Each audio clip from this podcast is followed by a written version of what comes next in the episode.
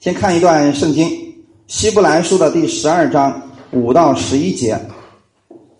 我们今天要给大家分享一点关于管教的事情。魔鬼在很多事情上一直想让我们进入一种争论当中，其中一个就是关于管教。许多人今天认为管教，神会用疾病、患难、意外或者灾祸来管教他的儿女。啊，你们同意这个事情吗？当你的孩子不听话的时候，会不会给他来点疾病，让他长长记性？先来读圣经，《希伯来书》十二章五到十一节。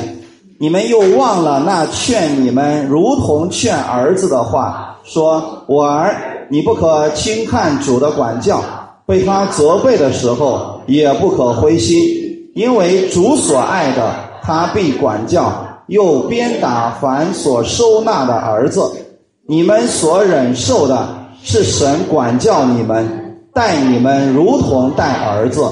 焉有儿子不被父亲管教的呢？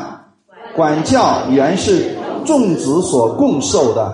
你们若不受管教，就是私子，不是儿子了。再者，我们曾有生身的父管教我们，我们尚且敬重他，何况万灵的父？我们岂不更当顺服他得生吗？生身的父都是暂随己意管教我们，唯有万灵的父管教我们，是要我们得益处，使我们在他的圣洁上有份。凡管教的事，当时不觉得快乐，反觉得愁苦；后来却为那精炼过的人结出平安的果子，就是义。阿门。很多人对管教这一块理解的不正确，以为说神今天还会用疾病啊、痛苦啊、意外事件，然后来管教我们。当有一些人说神会惩罚他的时候，会用疾病来惩罚他的时候，其实他的这个想法还是旧约的想法。那我们就先跟大家分享一下，如果是律法下的管教。它会是一个什么样的结局呢？死，其实那个是十诫里边的哈。现在我们提到管教的时候呢，是在律例里边关于生活里边的一些啊常识。这个圣经当中告诉我们说，有人偷了别人一头牛，被发现了怎么样？还人家四倍，对吧？啊，不是一下把那个人整死啊。呃，生活当中的律呢，没有这么严重啊。就是当我们。做错了一些事情的时候，我们犯了罪以后，该怎么样报答我们呢？如果按照旧约来讲的话，现在经文你们不用去讲了，我给你们读一下啊，《利未记》的二十六章十八节就说了：“我要为你们的罪加七倍惩罚你们。”如果你想在律法下活着，可以没关系。你的这个罪啊，我在原来你犯的那个罪上加几倍？七倍，加七倍来惩罚你，你觉得这个事情我们能承受得了吗？这就是在律法下的我们所说的管教。那么弟兄姊妹有没有想过，在律法之下的时候，神有没有惩罚过以色列百姓？有没有？有，千万不要说没有啊！旧约律法之下，绝对是神有惩罚他的百姓的。但是，确实是照着这样一个方式。当你们不听从神的话语的时候，他就说了：“我要为你们的罪加七倍来惩罚你们。”所以今天千万不要说了：“哎呀，我们今天犯罪了，我们向神认罪就结束了。”神还要怎么样？加七倍来惩罚的呀？那么究竟我们在新约之下究竟发生了什么事情？今天不会在你的罪上加七倍来惩罚你了呢？那是因为耶稣的十字架改变了这一切。阿门。以赛亚书的五十三章四到六节，大家是不是都读过那段经文？他诚然担当我们的忧患，背负我们的痛苦，我们却以为他受责罚，被神击打苦待了。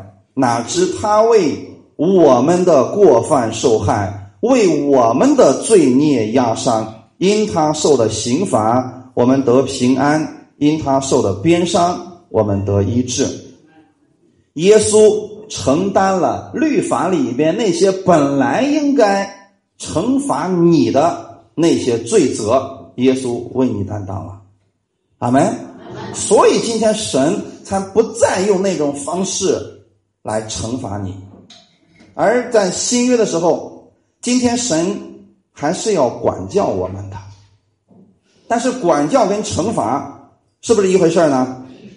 不是一回事啊！我们再回到希伯来书的十二章里边，第五节说：“你们又忘了那劝你们如同劝儿子的话。”你要理解神的管教，必须怎么样理解呢？就像你劝你的儿子一样。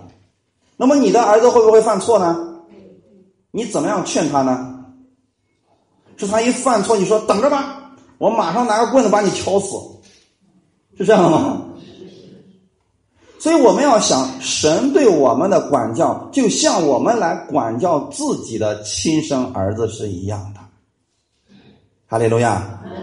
先告诉你们方法，然后你们在理解这段经文的时候就比较容易了。这里说的说，你看啊，这个我儿啊，你不可轻看主的管教，被他责备的时候也不可灰心，因为主所爱的，他必管教，又鞭打。凡所收纳的儿子，是不是？对我们来讲，需不需要被神管教？需不需要？需要。看来底气不足，过一会儿我讲完了，你们都知道，你们太需要了。因为很多人把“管教”这个词的意思已经误解了。人们一提到管教，就神拿个大棒子后面秀你了。神的管教是什么意思呢？在希腊文当中的意思。他的意思是训练孩童，你可以理解为管教的意思是训练。阿门。你怎么样训练你的孩子呢？是没事就抽他吗？先用什么训练？话语。阿门。所以前面先有一个劝，弟兄姊妹，下一句怎么说了？你们所忍受的是神管教你们，待你们如同什么？就像你们带你们的儿子一样，所以神带你们就如同带儿子一样。阿门。用这样一个心，我们来理解神是怎么样来训练我们的呢？想不通的是，很多人就喜欢把这个管教非得理解为疾病、患难、意外。但是我在这里要强调一下，疾病、患难、意外不是从神而来的管教。阿门。因为在本段当中，我们往下看。在最后的时候提到一个事情，第九节，你看啊，再者，我们曾有生生的父管教我们，我们尚且敬重他，何况万灵的父，我们岂不更当顺服他得什么？得生命。阿门。如果最后用疾病管教让你死了，你能得什么生命？再往下看，唯有万灵的父管教我们，要我们怎么样？让我们得益处，使我们在他的圣洁上有份，对不对？这哪个是让我们死的？再往后看十一节，最后怎么说呢？当时虽然管教的时候不觉得快乐，反觉得愁苦，后来却为那经历过的人结出什么果子？平安果子。平安。有谁觉得说今天你得了病，你说，哎呀，我过去健康的时候我可不平安了。当神赐给我疾病的时候，我突然平安了。有几个人是这样的平安的？所以，是不是我们对管教理解错了？这个时候应该回到圣经当中来，请记得，上帝管教你之后，你精炼过之后，你会结出这个平安的果子，就是义。阿门。就是一定到最后，一定是有一个好的果子，为了你得益处，为了你得生命，为了你结出平安的果子，这是不是管教的结果？没错。所以你们先知道结果之后，你就明白说哦，那个疾病、患难、意外绝对不是从神来的。哈利路亚。如果今天你听到别人给你做见证说：“哎呀，感谢主啊，前段时间我可不听话了，结果我走在街上被车给撞了，腿没了。”我真感谢主这样来管教我呀！有没有听过这样的见证？我听过不少了。我们听到这样的见证，你心里会怎么想？这个神还是远离他点比较好，是不是啊？你想想看，弄不好就让你断胳膊断腿的，你说你还离他那么近干什么？但是神的管教不是这个样子的，阿门，是要叫你们得益处，是要叫你们得生命，是要让你们结出平安的果子，就是义。哈利路亚。这里面有没有牵扯到罪的问题？请记得，管教里面没有罪的问题。哈利路亚。神对罪的刑罚已经满足了。所以我们可以期待他爱我们，而不是审判我们。因为神爱我们，所以神要来管教我们。能理解吗？因为管教是众子所共受的。如果不管教是什么？是私子管教的就是儿子。我们是儿子还是私子？儿子。还好，为什么称儿子呢？你说我我我是个姊妹，你怎么称是儿子呢？儿子代表你可以继承产业。每一个人，我们神要让我们继承他的产业的。哈利路亚。所以，当我们知道说我们是儿子的时候，神就要开始管教你们。其实我用另外一个词说，我一提到管教，你们可能这个脑袋现在还更新不过来，就想起一些坏的事情。我用另外一个词说，当你是儿子的时候，神就要来训练你们。是不是要训练呢？训练的目的是什么呢？让你更强壮，让你更有能力。哈利路亚。所以神绝对不会用疾病灾祸来管教他的儿子，就像你不会用疾病灾祸来拷打你的儿子，让他学习一样。你有没有做过这样的事情？你的儿子十分不听话，比如说小的时候就喜欢。呃，乱摸东西，危险的东西也摸，不危险的东西也摸。你会不会说这个火是不好的？把你家的小，把你家孩子那小小嫩手拿着起来，放到煤气灶上烧。你听到这个里面都冒出黑烟了，然后你说：“爸爸是多么的爱你呀！”我为了证明这个火手是不能放上去了，放上去之后就会有这样一个后果，所以呀，我这是在管教你们。你们做过这个事儿没？为什么不做呢？这也能让他得益处呀，让他终身都记得手不能放在火上边，能不能达到这个效果？能，但是能结出平安的果子吗？他这辈子看到火可能就惧怕了，是不是弟兄姊妹？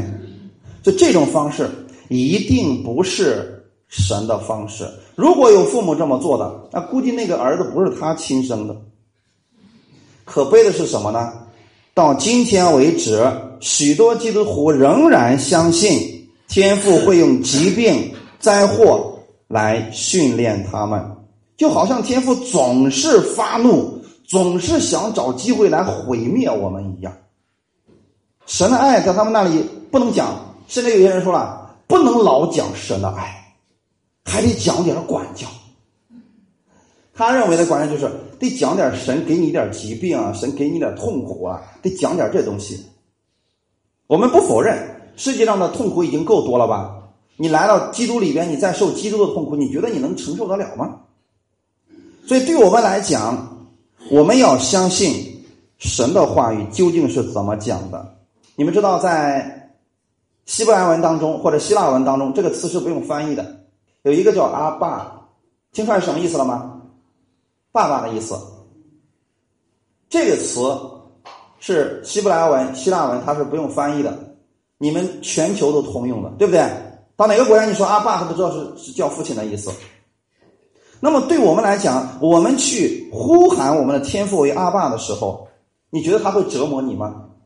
假如你的孩子这个时候突然告你回家，你的孩子说爸爸，你说等着，我收拾你一顿再说，不会这样的吧？我们向天父去祈求的时候，你在呼叫阿爸，他绝对会伸出手来帮助你。因为我们在地上的父亲，我们都知道拿好东西给我们的儿女，更何况我们在天上的父呢？阿门。所以你要停止相信那些谎言，从现在开始要拒绝疾病、痛苦、意外是神给你的空课，不要再相信这些东西了，这些全都是谎言。阿门。那么对我们来讲，这里的管教究竟是什么意思呢？我们看一下，首先我们要看出来，管教是训练的意思，是不是？那么用这个世界上的方式，我们来想，我举个例子，也许你们就非常容易明白什么叫做管教了。请听好了，假如你有个儿子，呃，整天弱不禁风的，今年已经二十岁了，结果呢，你看这个儿子，这这这老是这样下去，这以后身体也好不到哪儿去。正好可以报名去当兵，要不要让孩子去？去，好，有这个机会就去了。你知道，在当兵的过程是不是训练的过程？如果你把神的管教理解为这个训练的过程，就完全正确了。你把他送去，不是让那群人把他整死，把他整的缺胳膊少腿回来。送去的目的是为了训练他，对吗？等两年以后，你发现儿子回来了，哎呀，晒黑是黑了点儿，但是怎么样呢？比以前强壮多了。过去啊，两只手都拎不起一个水桶，现在呢，一只手可以拎拎俩水桶，是不是没有问题了？你看到是高兴还是痛苦啊？是不是平安的果子出来了？哎，是不是你也有生命了？哎，觉得很舒服，有有没有益处对他来说？有益处。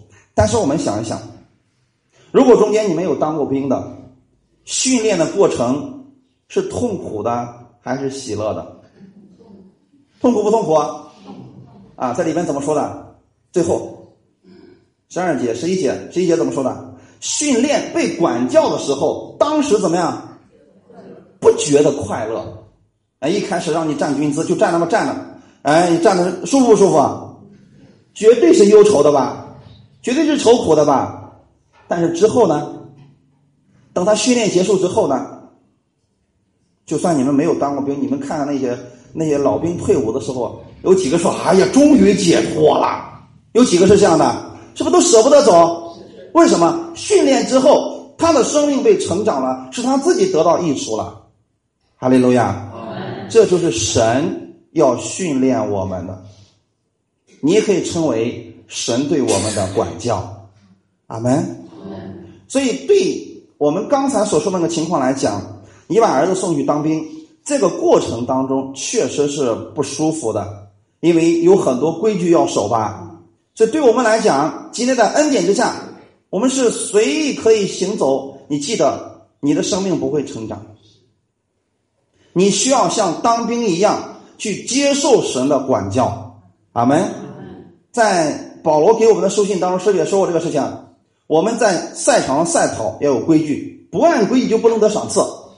那我们来讲，今天我们成为了神的儿女，我们是需要接受一些训练的。这个训练，你放心，绝对不会讲让你觉得说，哎呀，训练的时候太太舒服了。这个训练的过程一定是不太舒服的，但是之后就马上让你能够得到益处了，能够让你得到丰盛的生命了。哈利路亚。所以你看，一开始的时候，可能你家儿子刚刚当兵的时候，去的时候什么？原来在家里一睡睡到几点都行，太阳落山了也没事但是到那儿行不行？几点钟必须起床？起床之后叠被子、刷牙，是不是都有固定的时间？包括吃饭都得几分钟内必须吃完。一开始能受得了吗？所以一开始觉得是不快乐的，觉得是愁苦的。但是后来等你家儿子一回来，你发现呀不一样了。过去都是我叠被子，现在呢，他开始叠了，那叠的板板正正的。你说你心里是不是跟他一起又平安了？义的果子已经被结出来了，但是这个过程他训练的时候痛苦不痛苦啊？一开始他可能不起不听，好，是不是又鞭打？但是那个教官打的是为了把他打死吗？只要你愿意按照我们的方式来进行训练，这个最终对你是有益处的。哈利路亚！这就是我们所说的训练。那我们这个东西怎么样让我们来理解说神要训练我们呢？神是不断的在管教着他的儿女，今天在恩典之下也是一样的，好没？怎么管教呢？首先我告诉大家，先从这里开始。过去我们那个嘴巴是想说啥就说啥，对不对？但是到了教会之后，我们告诉你们，从现在开始，你们要接受神的管教，只说祝福的话。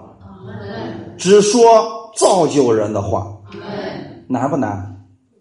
千万别说不难。让你一天这么做可以，让你以后永远都这样做呢？别人刺儿你的时候呢，你还能不能说祝福的话？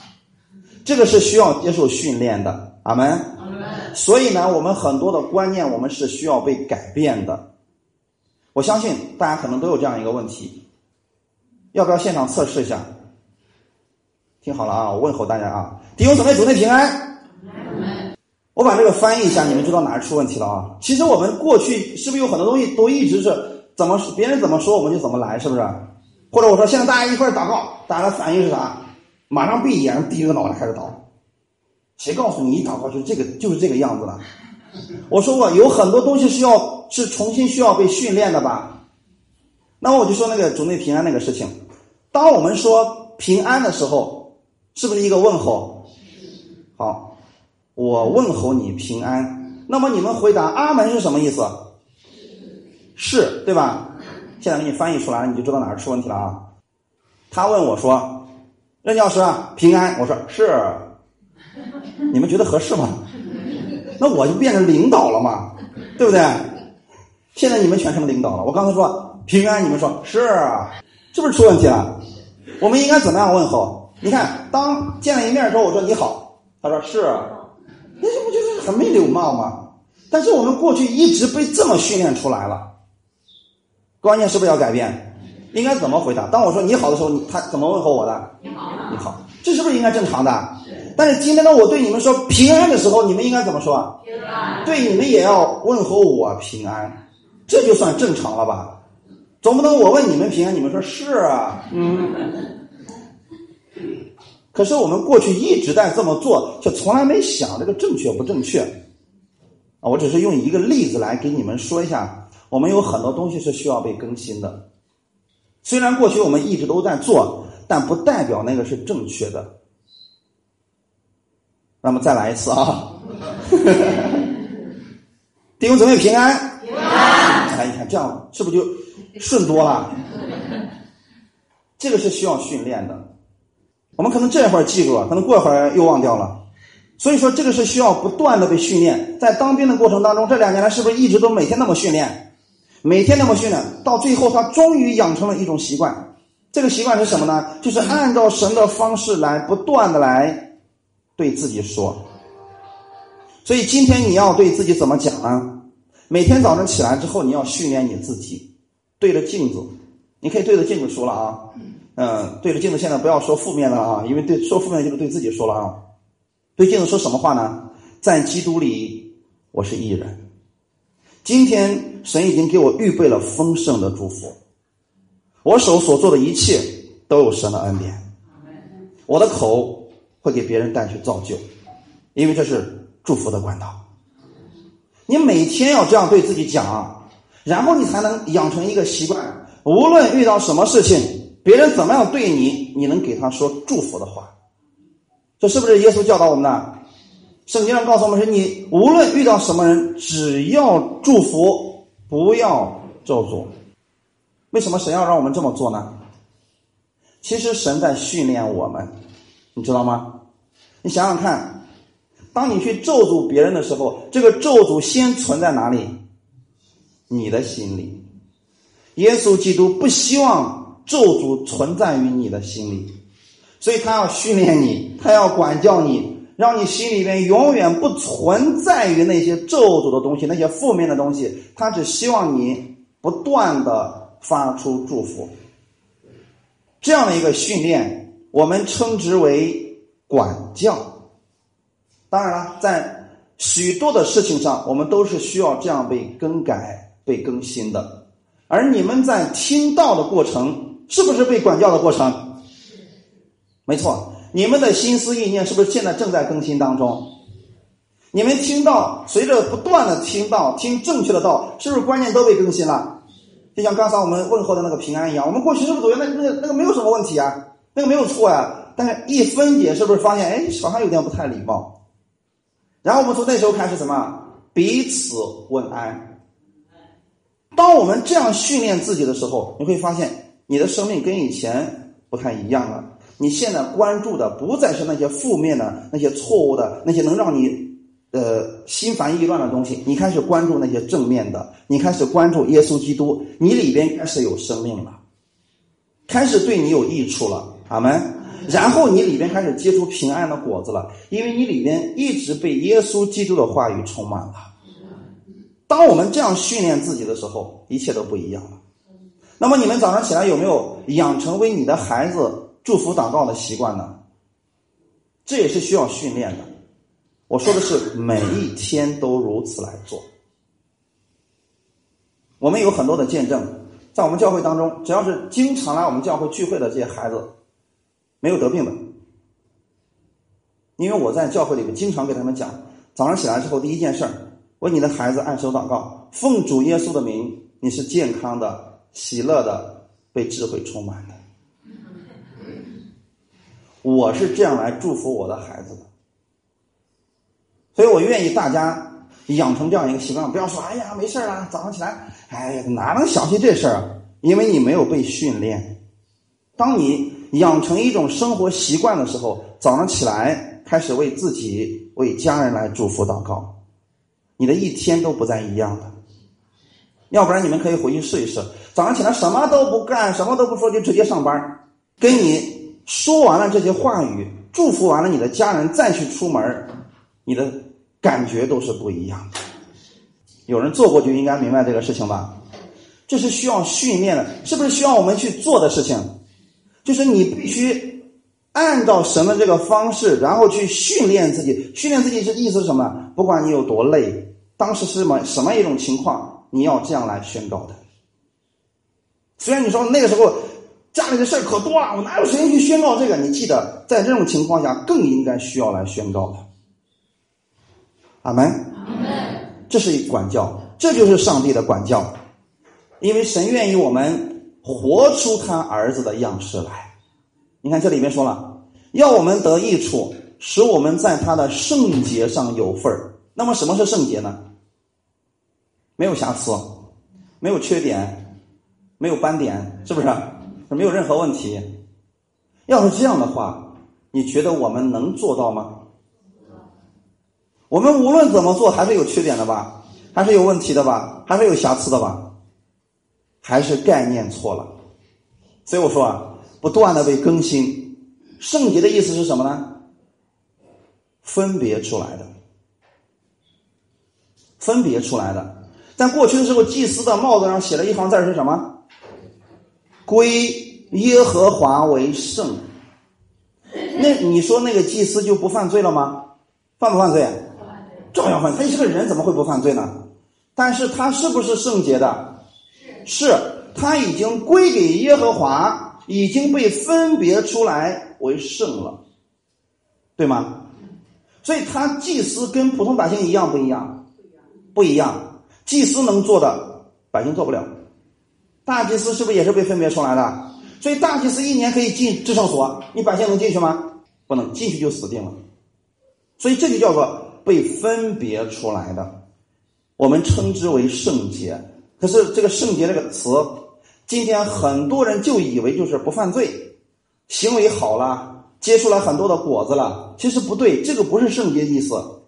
圣洁的意思就是分别出来了。当时在埃及的时候，我们的神把以色列百姓从埃及人当中分别出来了。所以你看，当十个大灾难降下来的时候，以色列百姓有没有受到损害？为什么没有？他们是被神分别出来的。当逾越节那天晚上，神对他们说：“你们要在门楣和门框上涂上这个羔羊的血，是不是分别出来的一种方式？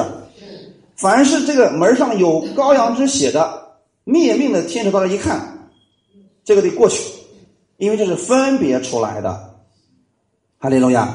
不是说这个门里的人没有犯过罪，不是说这个里边的人完全都是高尚的。”不是这个，是因为神把他们分别出来了。所以今天神让我们做什么事情呢？让我们过一种与世人不同的分别的生活。阿门。过去世人是怎么怎么生活的呢？包括今天我们世界上人怎么生活呢？你骂我，我骂你，实在骂不过你，我就揍你；揍不过你，我用刀捅死你。就是互相咬，互相伤害，对吗？但是我们要做什么？我们是与神的圣洁人有份，就是你怎么样对我不重要，我的目标就是祝福你。这是不是一种分别为圣的生活？但这个是需要经过训练的。不训练，你出了门之后，你看到你的仇敌，你就是马上血气上来就开始骂，这是没有办法胜过这个事。那怎么办呢？回来继续训练，对不对？就像那个早上起来起不来床了，早上起来被教官噼里啪啦打了一顿，绕着操场跑十圈，让你长点记性。第二天早上还是起不来，那怎么办？继续惩罚，直到有一天你发现，哎，胜过了，早上能起来了，这不就好了吗？所以我们被神管教也是需要这么一个过程，不可能说今天我一告诉你，明天出门之后你们都能够过这个分别为圣的生活了，不能的，它是需要有一个一直被训练的过程。而我把这个过程称之为什么呢？聚会。阿门。训练的过程、管教的过程就是聚会，让你的脑袋先被更新了，出了门你就知道该怎么做了。这就是正确的信。带出了正确的生活，阿门。所以说，我们要在神的圣洁上有份。你要知道，这个圣洁不是你的行为一下子全变好了才叫圣洁，是因为你跟世人已经不一样了。阿门。阿门。再给你们理解一下什么叫圣洁啊？这个啊，这个是圣经，对不对？为什么称为圣经？这里提到了圣洁嘛？为什么称为圣经？因为跟其他的经不一样，这个世界上除了圣经还有什么经？佛经、道经、可呃佛佛经、道德经、可兰经，是不是还有很多的经？但是这个是分别出来神所写的经，所以称为什么？圣经。圣经。以色列百姓那个时候聚会的地方，那个殿被称为什么？为什么称为圣殿？与其他的殿宇不一样，其他的殿宇都在敬拜偶像，但这个殿宇是在敬拜谁？敬拜独一的上帝，所以称为圣殿。那我们这个地方是是不是也称为圣殿？没错，也称为圣殿。为什么呢？我们敬拜了独一的真神，我们是被分别出来的，所以这个殿被称为是圣殿。阿门。教会里面是不是有桌子？那个桌子称为什么？圣桌。为什么这个桌子不做别的事情，专门就是讲道用的？哈利路亚！比如说这个台称为什么？圣讲台？为什么呢？它不是让你在上面就唱那个呃爱来爱去爱死爱活的那个歌的，不是唱这样的世俗的歌曲的，它是用来分享神的话语、赞美神的，所以这个被分别为圣的讲台。阿门。阿门。那你们被称为什么？圣洁蒙爱的人呐，圣徒们，是不是指你？所以早上起来要给自己一个正确的身份，我是什么？圣徒。哎，我是圣徒啊！你不是正在成为圣徒，是神已经把你跟其他的人分别出来，你专门归给他了，你专门归给我们的神了，所以你被称为是圣徒。早上起来能不能对自己说我是圣徒？那现在跟我一块说我是圣徒啊！你这样说的时候，心里是痛苦的还是难受的？还是高兴的？高兴的。出门之后反复的强调我是圣徒，是被神分别出来的。那个时候再遇到你的对头的时候，奉耶稣的名祝福你，因为我是圣徒。有底气了吧？有。力量了吧？有。是不是瞬间觉得力量充满了？为什么？你知道你这个你这个身份是跟他不一样，你是在神的圣洁上有份的，阿门。所以我们的生活应该是分别为圣的生活。世人都那么在污秽里边生活，你不用那样。你说我是什么？因为我是圣徒，所以我要过圣洁的生活。一定记得，圣洁的生活不是你不再犯罪了。也不是说你完全成为圣人了，圣洁的生活是你过一种完全与世人不同的生活。别人坑蒙拐骗偷，你不干这些事我有做这个事儿的自由，但是我可以选择不做。这就是圣徒的生活。要达到这样一个分别为圣，凡事上分别为圣，确实是挺难的。所以需要我们怎么样？不断的听到，不断的被训练。阿门。阿门。其实一个好的习惯养成，只需要二十一天就够了。一只小鸡儿的生命，二十一天就诞生了。所以呢，我们的一个好习惯，二十一天，只要你坚持二十一天，你就可以养成这个好习惯了。比如说早上起来，有的人喜欢早祷，五点钟起来早祷，这是一种分别为圣的生活，对不对？你说一开始确实起不来了，你只要能坚持二十一天，你发现，哎，到那个点儿你就醒了，到那个点儿你就醒了。同样的，我们在生活当中也是需要这样不断的被训练的。哈利路亚。所以这样的话，你们愿不愿意被神训练呢？愿不愿意被管教呢？愿意。太愿意了，是不是？现在就知道愿意了吧？你开始问你的话不敢说。我们是愿意被神训练的，原因很简单，神训练我们最后的结局是为了我们得益处。阿利路亚。当时虽然不太舒服，可能觉得愁苦。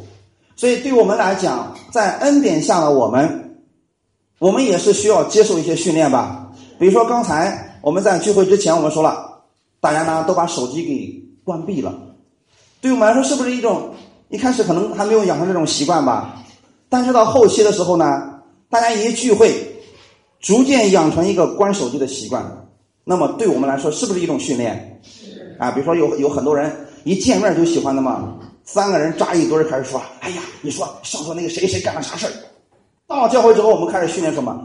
只祷告、谈论耶稣基督，这也是需要训练的。这样的生活，我们都称之为分别为圣的生活。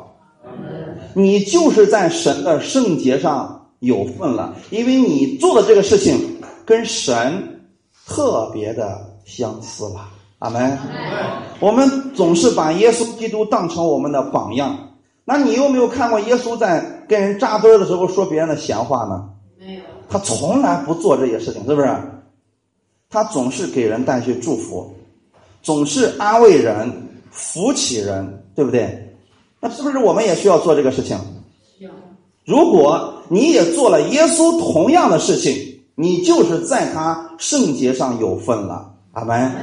当你这样去行的时候，神说你已经过了一种分别为圣的生活了。你被训练的越多，你在他的圣洁上有份的就越来越多，满有耶稣基督的神量了。哈利路亚。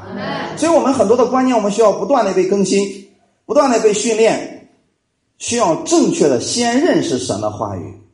哈利路亚。看一段经文，《哥林多后书》第十二章第七节。所以大家在听到的时候呢，以圣经为标准，不要用过去的固定思维来判断现在的事情。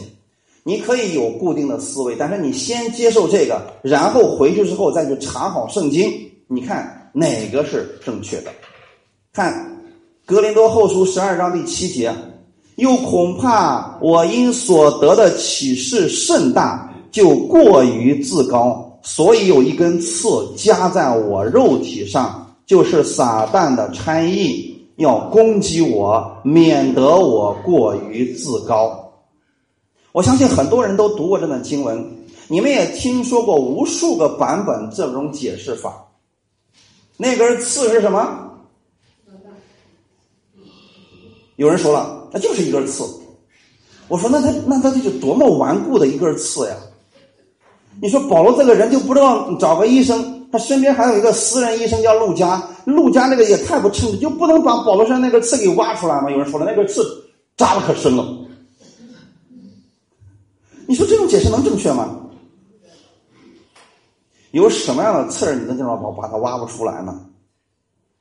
所以很多人解释说：“哎呀，这个刺儿不是那根刺，这个刺呢就是保罗身上有病。”我又问了是什么病呢？他说。保罗眼睛不好，眼神不好。我说你怎么知道是保罗眼神不好呢？保罗这个家伙啊，一开始的时候逼迫基督徒啊，所以上帝发怒了，一个大光下来，他眼睛看不见了。我说他后来不是被医治了吗？没医治完全，你说这个神是不是故意折磨他呀？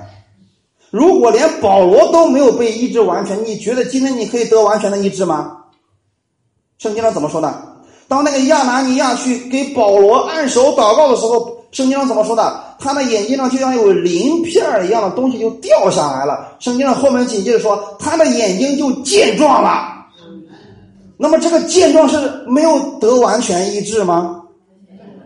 如果圣经上说，耶稣说这个人马上就健壮了，说这个人还有点瘸，没完全被医治好，这是医治吗？耶稣给我们的医治绝对不会给你留下一点哈利路亚！要是这种方式来理解圣经的话，那就是圣经上很多东西我们都需要去怀疑一下。比如说，耶稣用一句话就医好了他们，可能有一些人还留点 那么神的信实何在？我们总是用我们所理解的健壮完全去理解神，这是完全错误的。当神说你得健壮了，就是这个病完全从你身上消失了。阿门。阿门。那么保罗那个时候的眼睛有没有被完全医治？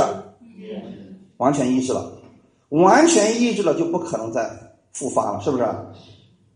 再说了，如果神想使用保罗，不会用旧约那种方式了，不会说好，我我今天让你。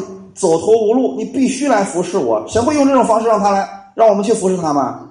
请记得，所有的服侍都是心甘乐意的。阿门。这方面我们是不是关键也需要调整？其实现在你们正在接受管教，对吗？正在接受训练，就是说，保罗去服侍主，绝对是保罗愿意去服侍主的，而不是说了，神说了，保罗啊，你要这辈子敢想歪主意，你要是敢想贪恋世界。我就用那根刺在你身上使劲扎你，不是这样的。如果是那样的话，保罗一定是心惊胆战的服侍。但是你会发现，保罗他的一生当中，他对自己的信仰是不是做过总结？我或贫穷或富足，我无论遇到什么事，我都知足了，对不对？保罗还说过什么？我看世界为粪土，为耶稣基督为至宝啊！证明他的服饰是什么？心甘乐意的吧？这证明不是神给他加一种病，让你不服侍也得服侍我。这是我们人的想法。神今天不会这样的。神既然给了我们自由，就让你自由的选择要不要服侍他。而保罗是甘心乐意来服侍神的。你看保罗写的那些书信，他是怎么称呼的？耶稣基督的仆人，对不对？耶稣基督的使徒，神的使徒保罗怎么？他为什么称为仆人？他的意思是我甘心乐意的去服侍主，我觉得服侍主耶稣是我这一生最大的荣耀。保罗意识到他所服侍的乃是万王之王，所以他愿意放下自己现在所有的一切，单单去服侍神。阿门。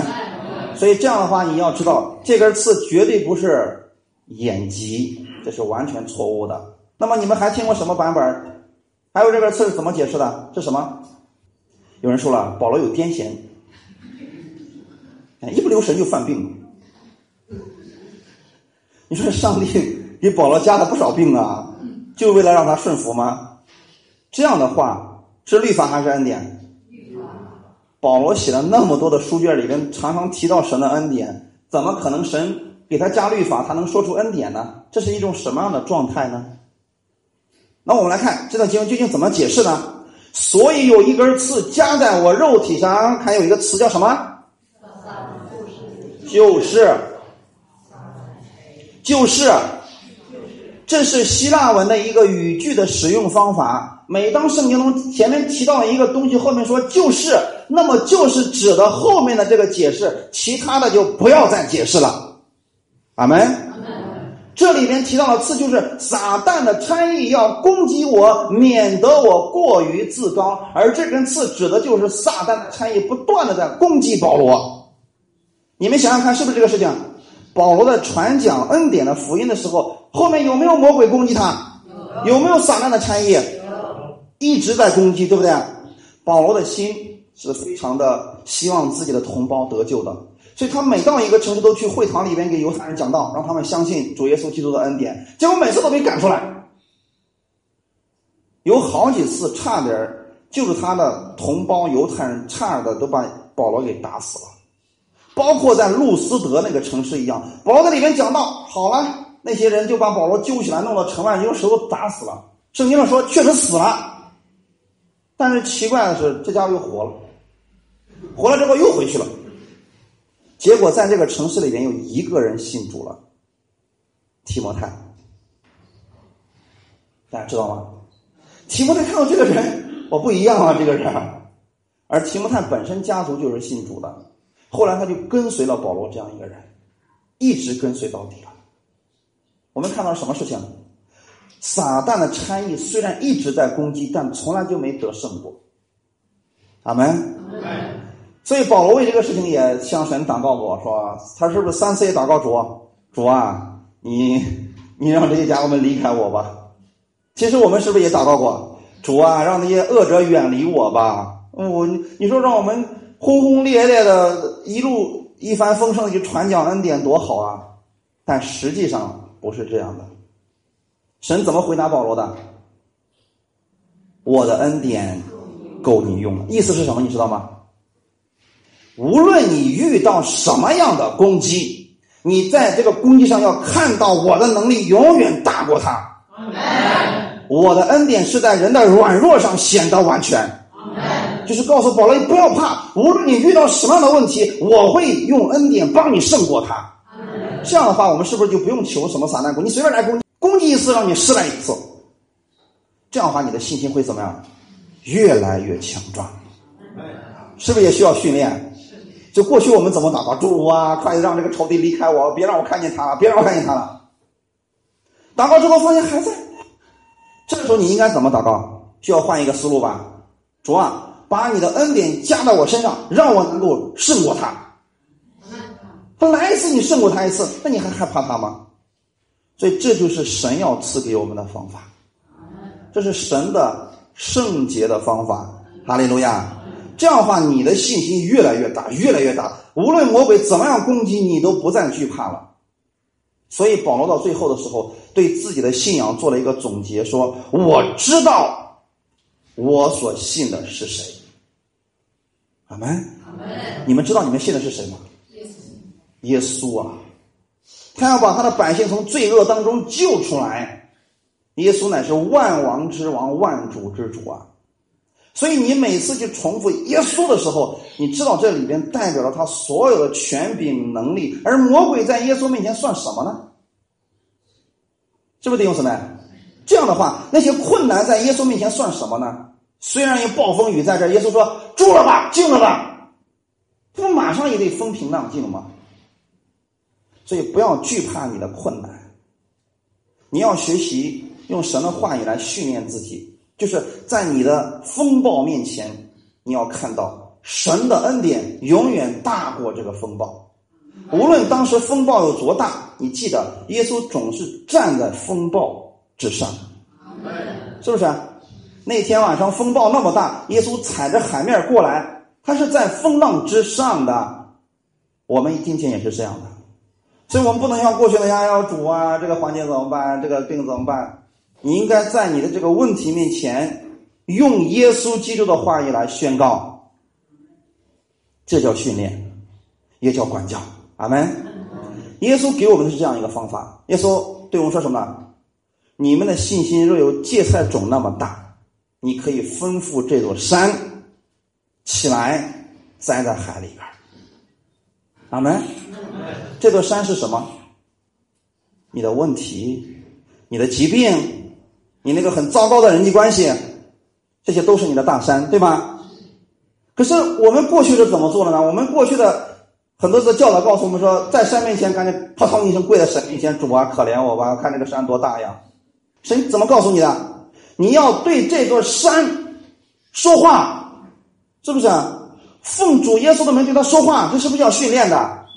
我们过去我也说了呀，不管用啊。所以你在说的时候要想到的是，耶稣基督的能力完全大过这座山。然后说：“我以耶稣之名命令你起来，栽到海里边。你知道为什么要栽到海里边吗？为什么不从这个地方移到那个地方去呢？为什么要栽在海里边？栽到海里边，你就再也看不见它了。阿门。所以，当你的困难，你奉耶稣基督，你把它连根拔起，然后呢，栽在海里边，你再也看不见他了。他在你的眼里边根本就不算什么了。所以疾病也是这样的，弟兄姊妹。无论你们现在遇到什么样的疾病、什么样的问题，你只要胜过一次，后面你觉得胜过他完全没有问题的。正是因为我见到太多的人这样病得医治、生命被翻转，所以我敢这么说。这是我亲眼所见、亲手所摸的东西。当你们这么经历的时候，你们就知道这个训练有多么的重要了。如果你被训练的就是一遇到事儿就是上上神苦苦哀求，可怜我，睁眼看看我吧，你这样你怎么能有力量胜过他呢？所以接受什么样的训练，也就是说你听什么样的道，就直接影响到你有什么样的一个生活。阿门。请记得福音，耶稣基督的福音总是给人带来的是释放，在他完全的爱里边没有惧怕。今天你要持守的是耶稣基督的恩典，因为神对保罗说：“我的恩典够你用的，因为我的能力是在人的软弱上显得完全。”当每次我们发现我们自己有软弱的时候，你就可以求说：“主，让你的恩典在这个地方充满吧。”所以今天不要说啊，我的性格当中有这样的一个缺憾，我做不了这个，我做不了。你做不了的时候，你愿意做，你说主啊，在我这个做不了的地方，你的恩典让它显得完全。那个时候我做到的时候，那就不是我的能力了。就像我今天跟你们讲道一样，你们看到这个这样一个人能够这样跟你们讲耶稣基督的恩典，那不是我的能力。照我过去的自己，我做不了这个事情。我站在众人面前，我脸都会红的，更何况让我去讲道呢？所以这是神的恩典。当我们被神训练之后。让他的恩典每一天不断的加给我们的时候，你的生命就会翻转了。所以说，很多人是这样被改变的：不断的听到，不断的听到，你里边的生命开始发生改变，由内到外的一种改变。哈利路亚！所以你要确定你所听到的福音是耶稣基督的福音，这个总会给你带来盼望，给你带来释放，不是让你听完之后更惧怕的。无论你听到什么样的教导。如果说让你听了之后啊，心里越来越惧怕了，那么你就暂时去查考一下圣经，看这个究竟是不是正确的了。弟兄姊妹，我们今天明白，神愿意这样来训练我们，是因为我们是不完全的人，阿门。因为我们的不完全，所以神说我要训练你，让你成为一个完全的。神节选那些没有能力的，让那些有能力的羞愧。神节选那些软弱的，让那些刚强的羞愧，为的是什么呢？那个刚强的他夸的是他自己，但那个软弱的他没有什么可夸的，所以神说我就使用你，让你彰显我的能力。所以你看，耶稣节选的是一群什么样的人？渔夫、税吏、兵丁，这些人在当时是被所有的人看不起的，对吗？这群人如何？当他们被耶稣训练之后，三年半三年多的管教吧，他们看耶稣怎么做，他在后面跟着做，跟了三年多，到后来五旬节的时候，圣灵降临了，这群百姓出去之后，他做的事工比原来那些法利赛人、那些文士长做的事工更大，而那些人很稀奇啊，说耶，这些不是加利利人吗？他们不是无知识的小民吗？是不是这么瞧不起他们呢？但是为什么他会觉得意外呢？因为神的能力被彰显出来了。哈利路亚！所以今天不要轻看你自己，不要说哎呀，我在这个世界上什么都不是，我在这个世界上什么都不能做。只要你愿意为神做，神就把他的能力加给你，那个时候你就能彰显他的荣耀。不在乎你现在是什么样子，在乎的是你愿不愿意被他所训练，被他所管教。当这样被他不断的管教的时候，你要知道，你像儿子一样要继承产业的。神之所以管教你，目的只有一个，很简单，让你有能力来掌控他赐给你的产业。假如你家的儿子啥都不是，你现在突然给他十个亿，就把他给害死了，知道吗？他不会使用这个钱，那周围的人就会把他带坏，就会让他最后呢可能死无葬身之地了，因为这个钱最后会害了他。但如果说他今天有这个能力了，你训练他，让他怎么正确的去使用这些钱财，对他来说是个益处的事情。阿门。所以对我们今天来讲，恩赐好不好？所以说，很多人都羡慕说：“我如果有医病的恩赐，那该多好呀！我一按得医治了，我一按得医治了，这样好不好？不好。呃，我们看刚才那个哥林多后书十二章第七节，恩赐越大，人就特别怎么样？自高。这里面是不是提到两次？又恐怕我因所得的启示甚大，就过于自高。撒旦的差役攻击我，也是免得我过于自高。你知道保罗这个人得到多大的启示吗？保罗这个人曾经在阿拉伯的旷野待了整整三年，在这三年当中，神亲自把他提到了三层天以外，他看到了天堂。如果是今天的我们，曾被提到天上，我们出来还不翻天呢？马上写见证、录录音啊，搞视频，是不是这样？说我去过天国，咋地咋地咋地咋地？保罗有没有这么夸过？保罗说啊，你看保罗写这个的时候很谨慎的，因为那些人不相信。他说有一个弟兄是我所认识的，他曾去过三层天。其实他指的就是自己，对不对？当他说这个话的时候，他是非常谨慎的、委婉的说这个事情。要是我们的话，我们说：“哈，我叫啥名？我啥时候上过天？我上过三天，看见啥？那上面啥啥啥？全都是谁？我我我我，这不就是自高了吗？我刚才说了，如果你们不知道神的恩典的话，给你的恩赐越大，人马上就骄傲的无比了。就刚才我所说的这个疫病的恩赐啊。如果给你，你按一个就就得医治，按一个都得医治，可能不到一万个人，你马上就不认识你是谁了，是不是？然后你说去那边排队去，今天心情不好，不想按了，你马上就会开始摆架子。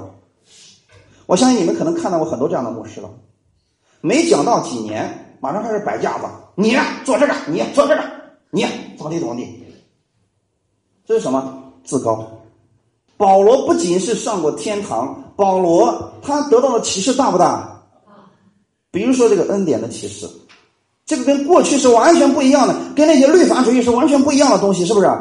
也确实给人带来了这样的一个能力，更新的能力，改变的能力。那么保罗这个医病的恩赐多不多？你想想看啊，当时保罗的事工开是多么的多呀！啊，有人来求。保罗来医治他，保罗说：“哎，我这会儿没时没时间，这样吧，你把我的衣服拿给他，放他身上。结果怎么样？好了。当时的彼得呢，有很多人在路边等着彼得走过来，那个彼得的影子一照，好了。如果是这样的你，你觉得这个城市还能容得下你吗？是不是这样情况？所以对我们来讲啊，如果我们不认识神的恩典，你的恩赐能力，最后都会成为撒旦的差役，来攻击别人。阿门。你看那个当兵的，他们是不是被经过训练的？特别是那个特种兵，他们是不是做过很多普通兵做不到的事情？但是回来之后有没有一个说了：“哎呀，我这次可厉害了！”有没有这样的？没有。为什么？团队。他们认为是整个团队大家一起做出来的，所以没有一个人会站起来说自夸的。我们今天也应当如此，我们是耶稣基督的精兵，所以精兵是需要被正确的、长期的训练的。训练完之后，你会像那些特种兵一样，你不会夸自己怎么样，自己怎么样，你会把荣耀归给耶稣基督，是不是？当你医病了、医好了一个，你会说荣耀归给我们的上帝。这种情况下，神愿意给你更多的恩赐。保罗的恩赐多不多？说预言、说方言、翻方言，什么医病的恩赐、劝勉的恩赐，是不是这些都在保罗的身上？可是你们有没有发现保罗夸自己？哎呦，我多厉害，厉害，厉害，厉害！我进了多少教会，怎么对不对？我这一生为主做了多少多少多少，怎么了？他总是把荣耀归给耶稣。原因很简单，他是被训练过来的人。阿门阿门。所以你们现在呢，需要先被神的话语训练。一旦你认识到了耶稣基督的恩典的时候，神的恩典是在人的软弱上显得完全。你明白了耶稣基督的恩典，你放心，这个人一定不会是骄傲的，因为他知道我今天的能力，我的恩赐只不过是神给我的而已。这样的人，他也会去接纳别人。不会说啊，只有我讲的是正确的，其他人讲的都是错误的。当你听到这样人的讲讲道的时候，趁早离开，因为没有一个完全的牧者。阿门。每一个牧者都有他的问题，所以我看牧者的时候，我说了，我说他的哪一方面是非常棒的，是我每个人都该学习的。但是呢，我也知道说这个人有一些性格上的缺点，我们接纳他这个缺点。但是呢，我们不接受他的缺点，明白吗？你不能全部都接他过来，他反正讲啥我们都相信。我一开始给大家讲过，就算你们今天在听我讲的，回去查考圣经，看看是不是正确的，不要全盘接受，因为我正在训练你们，训练你让你们回到圣经当中，通过神的话语来对准一切你所听到的。阿门。阿门。这是一种训练，弟兄姊妹。是希望我们每天不断的这样来训练，然后把你所听到的东西用在你的生活当中。阿门。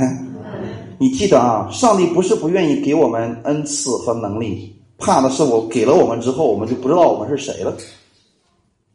这才是可怕的，那就真把我们给害了。所以你看这个事情，保罗他有这么多的启示，但是保罗仍然是一个谦卑服侍的人。阿门。